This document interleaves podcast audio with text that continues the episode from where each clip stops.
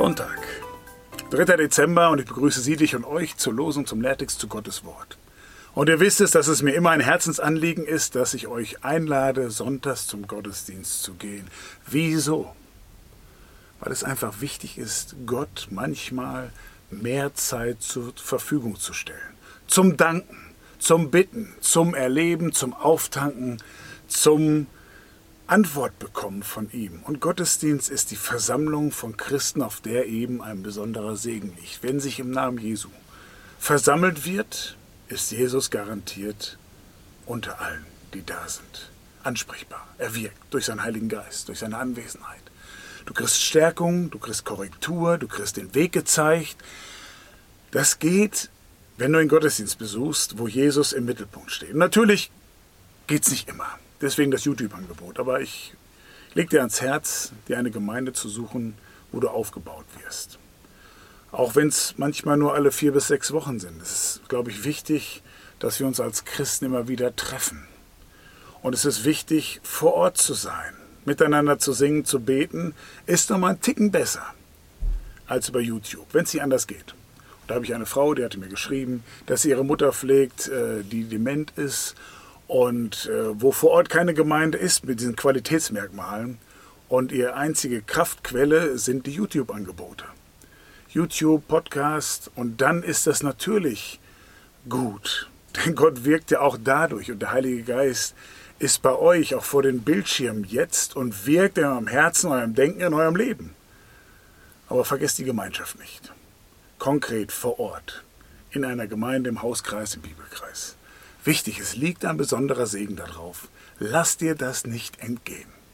Heute ist es soweit. Such den Gottesdienst, wenn es schon zu spät ist, dann plan für nächste Woche einfach einen Gottesdienstbesuch ein. Gerne bei mir. Ich freue mich immer, wenn Menschen, die die YouTube-Kanäle hier verfolgen, da sind, Hallo sagen. Meist habe ich nicht ganz so viel Zeit im Anschluss, aber kleines Hallo und ein kurzes Gespräch ist immer drin. Und da freue ich mich drauf, wenn ihr auch mal bei mir vorbeischaut. Jetzt zum Losungstext. Sacharja 1, Vers 17. Der Herr wird Zion wieder trösten. Das ist das Versprechen, was Israel gilt. Zion ist ja ein anderer Begriff für Israel, das Volk Gottes, das auserwählt ist von Gott.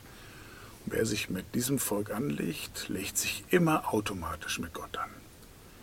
Deswegen ist es eigentlich so gefährlich und ich finde das schon arrogant, auch von UN oder von den Hamas oder von anderen, vor allen Dingen muslimischen Ländern, aber auch angeblich christlichen Ländern, die rumhacken auf Israel und das Existenzrecht bezweifeln.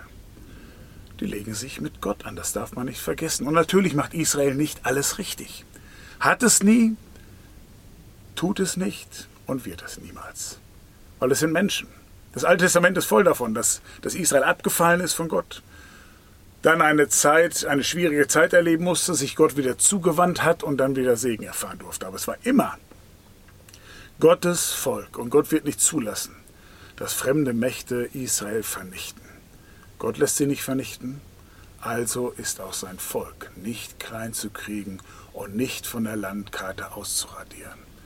Gott ist der lebendige Gott, der Vater unseres Herrn Jesus Christus. Ein Wort reicht, alle Feinde, alle Tunnel stürzen ein und es ist zu Ende. Gott möge Israel segnen und behüten und die Feinde seiner Macht, seine Macht zeigen. Was für Israel gilt, dass er sein Volk wieder trösten wird nach so einer schweren Attacke, gilt auch für dich, wenn du an Jesus glaubst. Wenn du gerade in einer schweren Situation feststeckst, dich fragst, was Gott damit vorhat, wo Gott ist in deiner Situation, ob er dir den Rücken zugewandt hat, dich allein gelassen hat, er wird dich wieder trösten. Das ist der Unterschied zu einem Menschen, der nicht an Gott glaubt und einem Menschen, der zum Volk der Jugend gehört oder an Jesus Christus glaubt mit ganzem Herzen, mit ganzer Seele. Am Ende, nach der Dunkelheit, geht immer ein Licht auf. Das ist das Versprechen.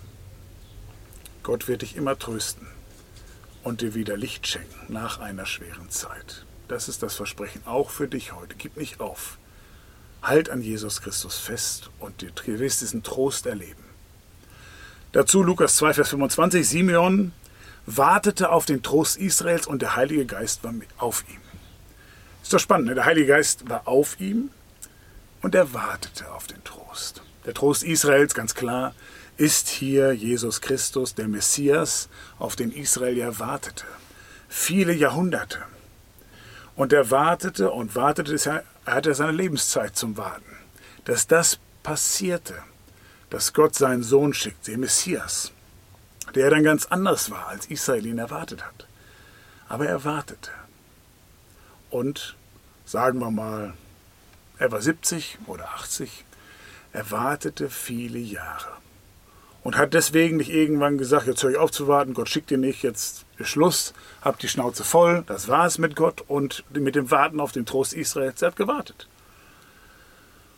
Und gleichzeitig war in dem Warten der Heilige Geist auf ihm. Warten, Geduld haben, ausharren gehört zum christlichen Glauben dazu, zur Nachfolge Jesu. Mach es schnell, mach es bald. Ich will das jetzt und sofort, Jesus Gott. Und dann müssen wir warten. Wieso? Weil Gottes Wille geschieht. Gott bestimmt das Wann und das Wie und wir können sicher sein, dass Gott den richtigen Zeitpunkt auswählt. Und dann zu sagen, du hast mein Gebet noch nicht erhört, Gott, ich weiß aber, du bist am Werk, ich hab's dir übergeben, und nun warte ich, wie Simeon, geduldig darauf, dass du mich erhörst, mein Gebet wahr machst und dass ich weiß, du bist für mich da. Der Heilige Geist ist auch im Warten da.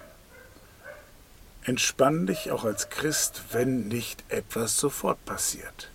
Vertrau darauf, dass Gott das Richtige tut, zur richtigen Zeit und wenn es nicht passiert, dann ist es für dich vom Vorteil. Vertrau darauf, dass Gott für dich nur das Beste macht. Und wenn es mal ein Nein ist, dann weißt du, oder solltest du zumindest wissen, dass Gott es richtig macht. Auch wenn du etwas nicht bekommst oder eben erst später bekommst. Gottes Wille ist auf deiner Seite und möchte, dass du am Ende vor ihm stehst. Dass du Jesus siehst und um das zu, zu erreichen, macht Gott manche Sachen und manche Sachen auch nicht. Gott hat den Überblick, du nicht. Deswegen ist es gut, manchmal vertrauensvoll sich zurückzulehnen und Gott einfach machen lassen. Ihm natürlich zu sagen, ich warte und ich freue mich drauf, wenn es passiert, aber wenn nicht, vertraue ich darauf, dass es das Beste ist. Nicht einfach, aber Simon ist hier das gute Beispiel, dass es sich lohnt, manchmal zu warten und nur weil nichts passiert, heißt das, dass Gott dich verlassen hat oder dass der Heilige Geist nicht mehr bei dir ist. Der war dabei im Warten. Und es ist trotzdem nichts passiert. Dann natürlich schon, dann kam Jesus. Spannendes Thema, denk nochmal drüber nach, bete darüber, lies nochmal vielleicht die Geschichte Lukas 2 und dann wirst du erkennen, dass einfach Warten dazugehört. Zur Nachfolge Jesu. Gottes Segen. Tschüss und auf Wiedersehen. Amen.